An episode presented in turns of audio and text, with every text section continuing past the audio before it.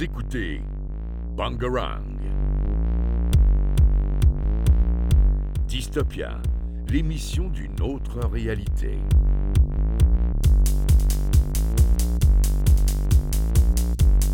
Bonjour à tous, alors aujourd'hui on se retrouve pour une nouvelle émission, c'est Dystopia de Bangarang. Alors aujourd'hui nous nous retrouvons avec Juliana, Célia, Baya, Renaud et Julien. Salut. Alors aujourd'hui euh, Renaud va nous parler de l'euro et ensuite nous enchaînerons avec Juliana qui va nous parler du mois des fiertés.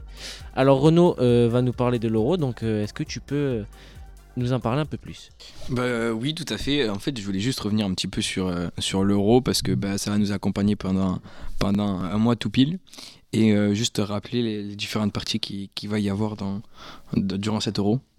Le 11 juin, il y aura le match d'ouverture qui, se qui se déroulera à Rome, donc en Italie, et qui du coup affrontera Italie-Turquie. Voilà. Et euh, toi Renaud, tu supportes qui pour euh, l'euro? Ah Bah, la France. Euh, D'ailleurs Renaud, comment va se dérouler cet euro? Bah, du coup, il y aura le 11 juin le match d'ouverture donc qui, qui se déroulera à, Rome, en Italie, et qui opposera et donc l'Italie et la Turquie. Et, et le 11 juillet, du coup, ce sera la finale à Wembley, dans l'ouest de, de Londres. Voilà. Et euh, du coup, du, du 11 au 23 juin, on aura la phase de poule, donc du 11 au 15 la première journée, du 16 au 19 la deuxième journée, et du 20 au 23 la troisième journée. Et ensuite, euh, du, 26, du 26 juin au 11 juillet, il y aura les phases finales, donc du 26 au 29 les huitièmes de finale, le, du 2 au 3 les quarts de finale, du 6 au 7 les demi-finales, et le 11 euh, la finale.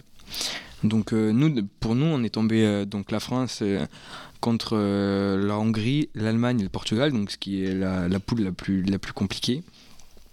Et Roxana Mare- Maracineanu, la ministre des Sports, nous a confirmé qu'il y aura bien des fan zones, mais assis et limité à 5000 personnes. Et Renaud, pourquoi tu dis qu'on a une poule qui est compliquée? Bah parce qu'on a les, on a, on est, on est, on a une grosse équipe, mais dans notre poule il y a l'Allemagne et le Portugal qui sont des, les équipes avec le plus de, de, de, de- potentiel, celles qui sont le plus, euh, qui ont le meilleur niveau. Et c'est rare les autres poules où, euh, où il y a trois équipes euh, d'un niveau euh, assez haut. Mais en tout cas, on sait que les autres équipes, donc la poule A, il y a l'Italie, Turquie, Pays de Galles, Suisse. Poule B, Danemark, Finlande, Belgique, Russie. Poule C, Autriche, Macédonie, Macédoine, pardon, Pays-Bas et Ukraine. Groupe D, euh, ça. Angleterre, Croatie, Écosse, République tchèque. Et euh, poule E, Pologne, Slovaquie, Espagne et Suède. Donc on a vraiment la, la poule la plus dure. Parce que dans chaque poule, il y a à peu près une équipe, une grosse équipe, deux équipes. Mais c'est les deux premiers qui se sélectionnent. Et, et dans les autres poules, euh, il n'y a jamais trois équipes euh, d'un tel niveau. Et on sait qu'il y a l'Euro euh, Espoir qui vient de se terminer, donc euh, les moins de 21 ans. Et euh, donc euh, il y avait euh, tout premièrement euh, en, demi- en quart de finale, il y avait l'Espagne et la Croatie, donc l'Espagne a gagné 2-1. Les Pays-Bas, euh, France, la France a perdu 2-1. Euh, Danemark-Allemagne, il y a eu euh, deux séances, de, enfin il y a, ça- il y a eu 2-2. Et ensuite euh, les pénalties, donc euh, l'Allemagne a remporté. Ensuite, en demi-finale, il y a eu Espagne-Portugal. le Portugal a gagné 1-0. Le Pays de Galles et l'Allemagne, euh, l'Allemagne a gagné 2-1. Et du coup, la finale, euh, l'Allemagne a remporté euh, contre le Portugal 1-0. D'accord, merci. Alors, euh, maintenant, nous allons aborder euh, le sujet de Juliana qui est le mois euh, des fiertés. Alors, est-ce que tu peux nous en parler, euh, s'il te plaît, Juliana? Oui, bien sûr. Donc euh, là, on est au mois de juin et le mois de juin, c'est le mois de la fierté. Donc euh, le mois de la fierté, c'est quoi? C'est le mois en fait où va se dérouler euh, toutes, toutes les gay pride en fait. Donc les gay pride, c'est des manifestations pour les LGBT ou non d'ailleurs. Enfin, c'est aussi pour les personnes qui les soutiennent, bien sûr, c'est ouvert à tous.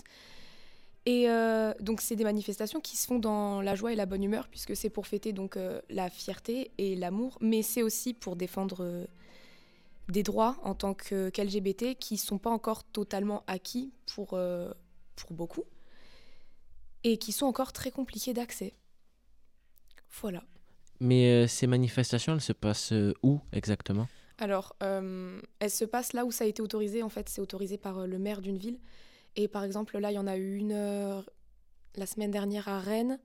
Il y en a, en fait, il y en a vraiment un peu partout. Il me semble qu'il y en a une à Nancy, il y en a à Montpellier, il y en a à Grenoble. Enfin, en fait, il y en a vraiment un peu partout. D'accord. Mais euh, donc euh, ça peut être même dans le petit village euh, d'à côté ou ou c'est selon les villes? En général, ça se fait plus dans les, dans les grandes villes, dans les petits villages, c'est pas forcément, c'est pas forcément, enfin ça se fait pas forcément et c'est pas forcément accepté non plus. Mais comment ça se déroule euh, l'or- l'organisation de qu'est-ce qui se passe en fait dans ces journées? Bah, en fait, tout simplement, c'est euh, c'est une marche. En fait, euh, on y va. Euh, Il y a de la musique, il y a des drapeaux LGBT forcément. Et voilà, en fait, c'est c'est juste euh, super bonne ambiance, quoi. Ok. Et euh, tu comptes euh, participer à ces manifestations ou pas? Bah, j'aurais aimé, mais euh, du coup, non, parce qu'il y en a pas, il y en a pas à côté, en fait. D'accord. Euh, merci à toi, Juliana, euh, de nous avoir parlé euh, du mois des fiertés. Merci à tous de nous avoir suivis. Euh, C'était Dystopia de Bangarang et on se retrouve pour une nouvelle émission la semaine prochaine. Ciao. Au revoir. Vous écoutez Bangarang.